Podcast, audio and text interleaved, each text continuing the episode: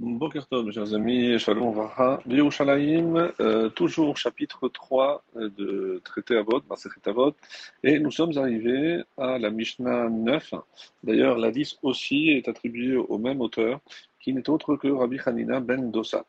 Alors, on va juste lire la Mishnah et ensuite on va faire une petite biographie pour rappeler qui était Rabbi Hanina ben Dosa. Donc, Rabbi Hanina ben Dosa disait Quiconque place sa crainte de fauter avant sa sagesse voit sa sagesse perdurer, tandis que celui qui place sa sagesse avant sa crainte de fauter voit sa sagesse péricliter. Dans le même ordre d'idée, il disait Celui dont les actes vertueux excèdent la sagesse voit sa sagesse perdurer, tandis que celui dont la sagesse excède les actes vertueux voit sa sagesse péricliter. Euh, qu'est-ce que ça veut dire euh, qu'elle perdure Ça veut dire qu'elle se maintient. Et quand on dit qu'elle nomit kayemet, donc autrement dit, qu'elle ne se maintient pas. Alors, qui est Rabbi ben Dosa Il a vécu euh, à l'époque de la première génération des Tanaïm. Donc, nous sommes essentiellement avant la destruction du second temple. Le Midrash, dans Korel et Rabbah, rapporte d'ailleurs à cet égard qu'il a assisté au départ des habitants de son village qui se trouvait en Galilée, aux abords de la ville de Tsipori, pour se rendre en groupe au Beth Amikdash, au temple, afin d'y apporter les sacrifices qu'il s'était engagé à offrir. Tandis que lui, trop pauvre pour acquérir un animal, dut rester sur place.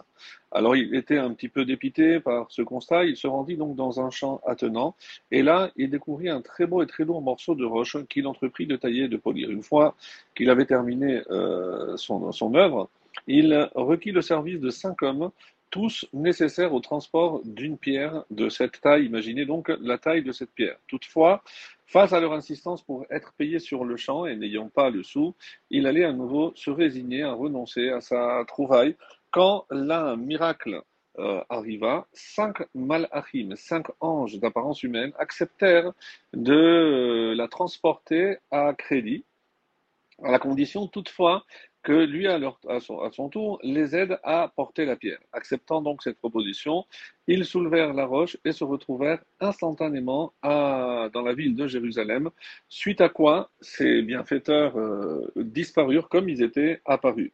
Cette histoire euh, est en fait révélatrice de la personnalité de Rabbi Chaim Mendoza, qui était connu parmi les sages pour être l'auteur euh, de miracles, ou à lui, on l'a fait, il était le sujet aussi, des miracles extraordinaires. En effet, si les enseignements qui nous sont parvenus en son nom restent on va dire, de fréquence euh, très très marginale, puisqu'il n'est mentionné que trois fois dans toutes les Mishnayot.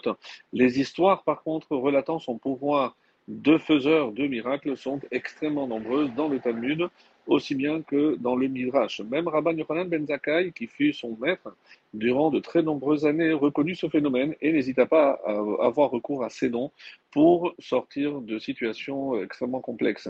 C'est ainsi qu'il est rapporté que lorsque son fils tomba gravement malade, Rabban Yochanan ben Zakkai n'hésita pas à descendre de son piédestal pour ainsi dire, et à supplier son élève de prier pour son fils.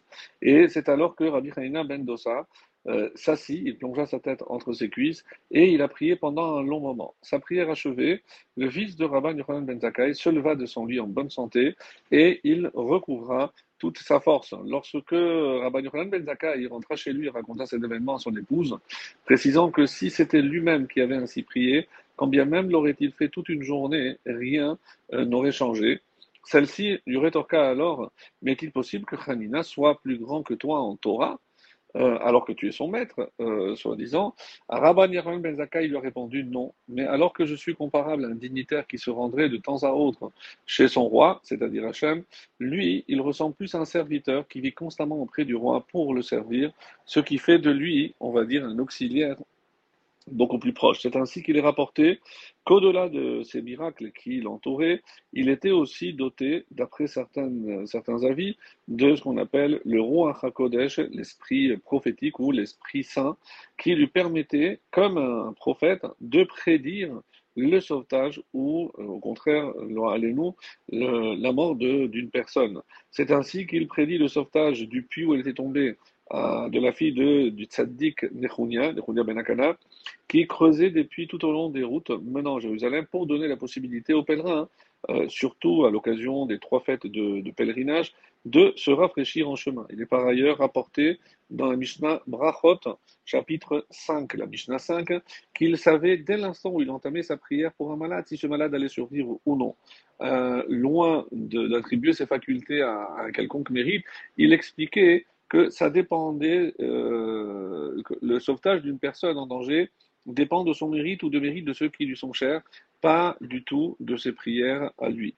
Particulièrement pauvre durant toute sa vie, euh, dans le traité de Ta'anit 24b, on dit qu'il y a une voix céleste qui a retenti et il affirmait qu'en dépit du fait que Rabbi Chaya Dossa euh, était pauvre et qu'il avait à peine de quoi se sustenter de semaine en semaine, on dit qu'il y avait un cave, environ 1300 cm3 de caroube, le monde entier trouvait sa subsistance par son seul mérite durant toute la semaine.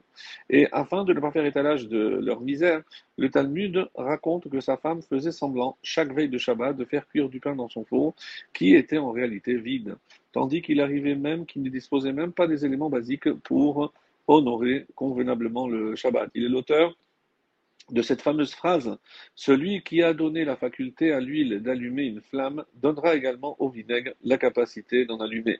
Lorsque sa fille lui fit remarquer, alors que la nuit de vendredi commençait à tomber, qu'il n'avait plus rien, pas même une mesure d'huile pour allumer les veilleuses de Shabbat.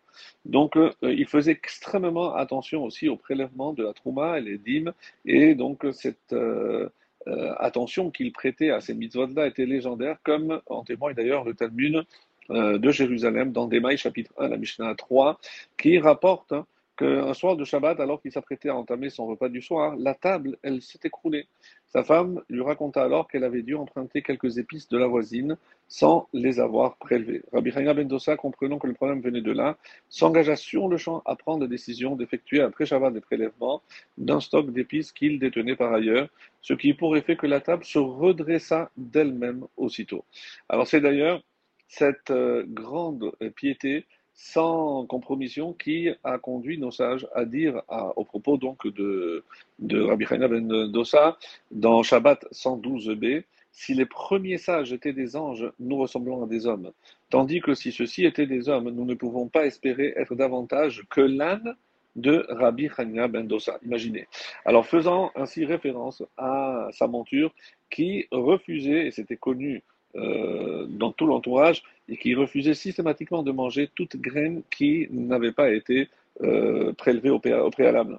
Ce qui a conduit d'ailleurs les voleurs qui euh, l'avaient un jour dérobé à l'abandonner en chemin et c'est comme ça que l'âne est revenu chez son maître. En effet, Face à son refus de manger quoi que ce soit et ne sachant pas pourquoi, ils arrivaient à la conclusion qu'elle mourrait rapidement et qu'elle ne leur était donc d'aucune utilité. La Mishnah, euh, dans Traité Sota, chapitre 9, la Mishnah 15, conclut Avant la disparition de Rabbi Chania ben c'est le, le dernier homme capable de faire des prodiges qui quitta ce, monde. Voilà, ça c'est pour avoir une petite idée, mes amis, de qui était euh, Rabbi Chaina Mendoza. Voilà, je vous souhaite euh, très bonne journée. On étudiera ces propos à partir de demain.